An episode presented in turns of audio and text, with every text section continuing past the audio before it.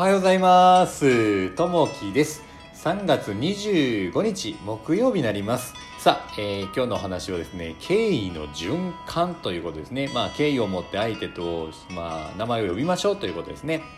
皆さん、会社で共に働く人をどのように呼んでいるでしょうか A 社で働く愛さんは仕事を指示する際、呼び捨てにしたり、お前と呼ぶのが癖です。そうした言葉遣いから誤解を生んでしまうこともありました。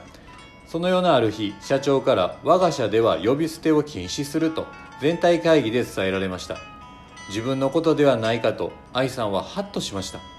以来、A 社では先輩後輩、男女を問わず、何々さんと呼ぶルールとなりました。その後、社内全体で相手に敬意を示す風潮が形成されていったのです。愛さん自身も年下や部下であっても敬意を払って何々さんと呼んで一呼吸置いてから仕事の依頼をするようになったのでした。すると次第に愛さんと社員の間にあった距離感は解消されていきました。お客様からも社内の雰囲気がいいですねと言われるまでに変貌したのです。職場でも家庭でも相手に敬意を示すことは良き人間関係を構築する基本です。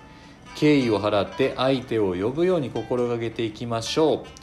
今日の心がけ敬意を持って相手を呼びましょう。ということですね。ちょっとあの例に挙げると私どもこう会社の方なんですけれどもあの入った時にね、まあ、でもだいぶこう10年以上経つんですけれどもあの、まあ、人と人の名前、まあ、社長と普通のまあ、平写真社員ですよね。呼び名をですね、まあ、何々さんっていうふうに呼んでたんですよね。で社長を呼ぶ時も何々社社長っていうんじゃなくて何々さんっていうふうなみんな呼び方をしてたんですね。あここはあのやっぱこう何々部長とか何々課長とか何々社長とかっていうことじゃないんやなっていう会社の雰囲気があって非常にねあの居やすい空気感やなと思ったんですね。それが分ずっとこうね10年以上経ちますけれどもやっぱりねあの何でしょう上下関係なくえーへまあ、平たい感じのね会社の雰囲気やなと思ってで、まあ、そうするとねあの社長と、まあ、普通の一般の社員とのこう距離感もこうなく同じような立場でやっぱりこう何々さんって呼ぶことによって同じ位置にこう立ち位置できるので非常にねあの息苦しさがないなというふうに感じますね。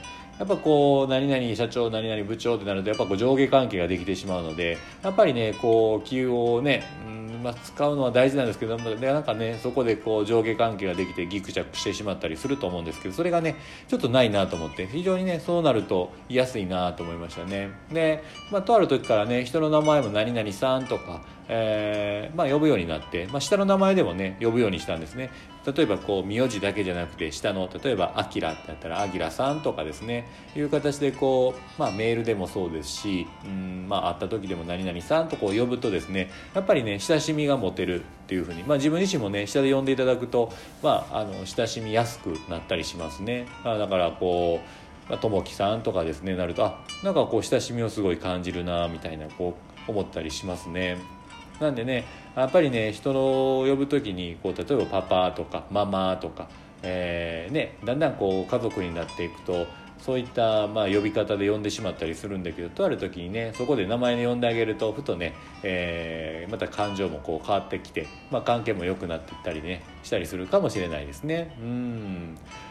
まあ、そういう形のね、えー呼び方をしてみるっていうのも一ついいかなと思います。あくまでも一つのね例という形になりますけど。さあえっ、とね最近ちょっとあの福岡の方ねもう桜もこう咲いてきて最近朝とかねお昼時間あるとちょうど公園の方プラーっとこう歩いたりするんですけどそうするとねやっぱりこう桜の花がこう咲いて満開になってて昨日はすごいねいい光景見たんですけど桜の花がこう風に吹かれてサラサラサラっとねあの花びらがこう舞っていてですね空にこう白いのがね目の前に花びらがこう舞っているような状態ですね。すごい綺麗な一瞬でしたね。ああいったものもやっぱこういった時期にしかこう見れないねなと思ってその一瞬一瞬をねこう大切にしていけたらなと思います。さあ今日もねあの一日ねワクワクしながらあの働いていけたらなと思います。今日もあなたにとって最高の最高の一日になりますように。じゃあねまたね。バイバイ。